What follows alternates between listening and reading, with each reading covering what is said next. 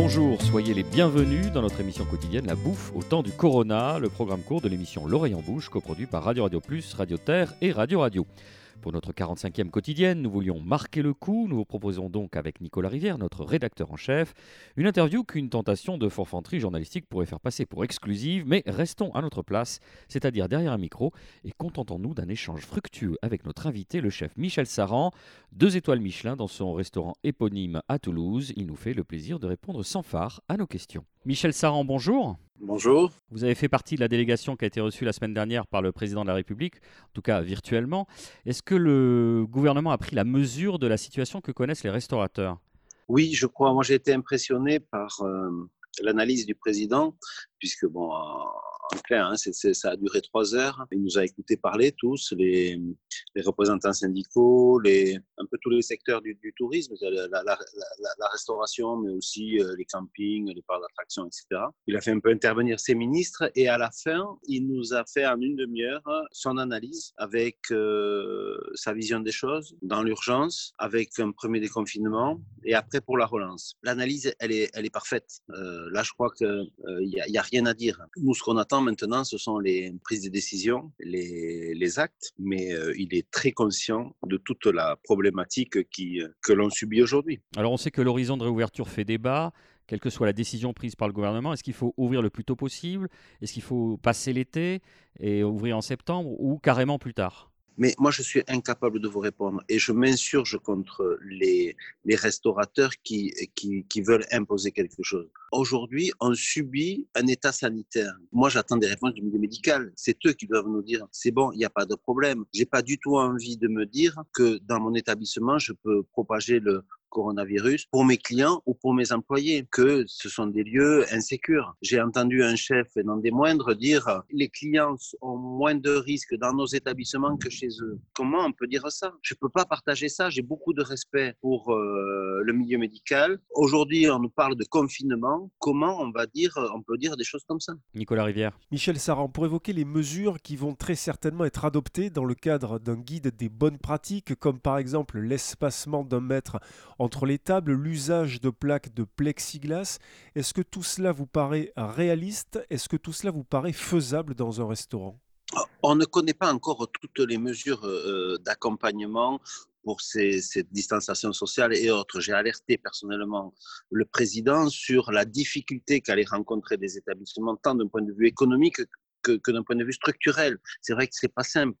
Et il y a d'énormes différences entre une grosse brasserie parisienne, euh, un petit restaurant euh, euh, de campagne, mais qui a un espace restreint. Enfin, voilà. C'est Sébastien, Sébastien Gazin, qui est le, président d'accord, qui est mandaté par le président de la République et par le gouvernement pour pour rétablir un peu les règles de, de déconfinement dans nos métiers, c'est pas simple. Donc tout n'est pas encore acté, tout n'est pas encore décidé. Euh, il parlait d'un espacement de 1 mètre entre les convives, de table maximum de 8 personnes, de demander aux, serveurs de se, laver les mains toutes les 30 minutes.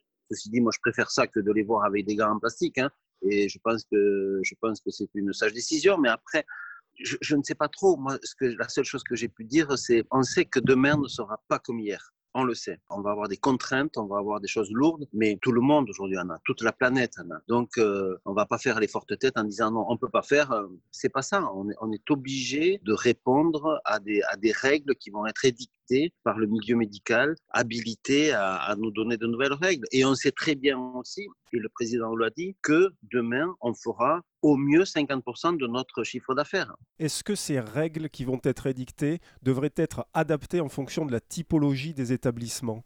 Oui, certainement, mais y a, y a, une fois de plus, moi, je, je ne... Vous savez, euh, j'ai été très surpris d'être euh, d'être à, à, à l'Élysée et je me suis retrouvé, enfin à l'Élysée, j'y étais pas, mais visio, dans cette dans cette réunion, très très honoré, mais en même temps, je me suis avec tous les appels que j'ai eus, j'ai eu l'impression de représenter une partie de la, de la, de la restauration indépendante euh, et de toutes les régions de France, de tous les territoires. Mais je ne suis pas habilité à juger tout. C'est vrai que euh, a encore plein d'interrogations, on n'a pas les réponses. Il y a tellement de diversité dans nos métiers entre la grosse, grosse brasserie parisienne, le petit restaurant de village, le restaurant étoilé et même les restaurants étoilés entre un Alain Ducasse à Paris, un Michel Sang à Toulouse et un, un, Gilles Goujon à Fonjoncouze, on n'a pas du tout les mêmes structures. Et donc, il va falloir un peu de sur-mesure. Mais bon, il va falloir des règles générales, des règles qui s'adaptent aux sur-mesures, c'est très compliqué. Vous évoquiez tout à l'heure de faire 50% de chiffre d'affaires en moins. Alors, qu'est-ce qu'on fait? Est-ce que la cuisine va changer? Est-ce qu'il faut se réinventer? Est-ce qu'il faut...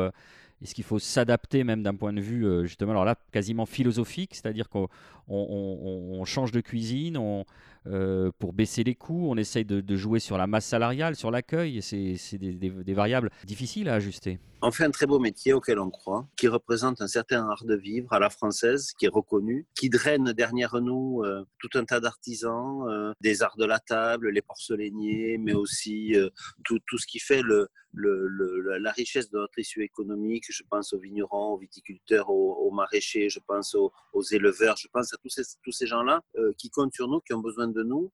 Et je crois qu'il ne faut pas tout balayer non plus. Et puis, nous sommes latins, on aime la fête, on aime euh, euh, la cuisine c'est du, et la gastronomie, c'est du partage. Tout ça, je serais très triste de me dire que c'est fini demain. Moi, j'ai pas envie que ma salle de restaurant devienne la salle à manger d'un EHPAD. C'est pas avec euh, service en Charlotte, avec des masques et des gants en plastique. Quoi, c'est pas, c'est pas ça. Moi, j'ai pas été élevé là-dedans. Donc, il va falloir se réadapter, mais il faut pas tout jeter non plus. on, subit une crise sanitaire, qui est, qui est sans précédent, certes mais est-ce qu'il faut tout jeter pour autant? Est-ce qu'on ne peut pas penser et rêver à des lendemains qui seront quand même un peu radieux et puis un peu festifs? J'espère que si, parce que ça ne veut pas dire qu'il n'y aura pas des remises en question d'ordre beaucoup plus philosophique sur la façon dont nous consommons, la, façon tout simplement dont nous traitons ou maltraitons la planète. C'est vrai, c'est vrai que je pense que l'homme n'a pas fait toujours les bons choix et peut-être que là, pour le coup, c'est la nature qui nous ramène à, notre, sort et à notre vérité. C'est elle qui décide. Euh, j'en sais rien. Oui, je pense qu'il va y avoir une vraie prise de conscience et je l'espère et je le pense, des choses qui vont changer. Ce n'est pas pour ça qu'il faut euh, aussi tout oublier de ce qui fait cette spécificité humaine, culturelle et qui, participe à la richesse de, notre pays et d'autres pays d'ailleurs. Hein. Pour rester euh, dans les questions un petit peu culturelles et philosophiques, ce sera notre dernière question, une question assez fondamentale que se pose l'ensemble de nos auditrices et nos auditeurs bien sûr, c'est quel est le secret pour faire un bon croque-monsieur, Michel Saran?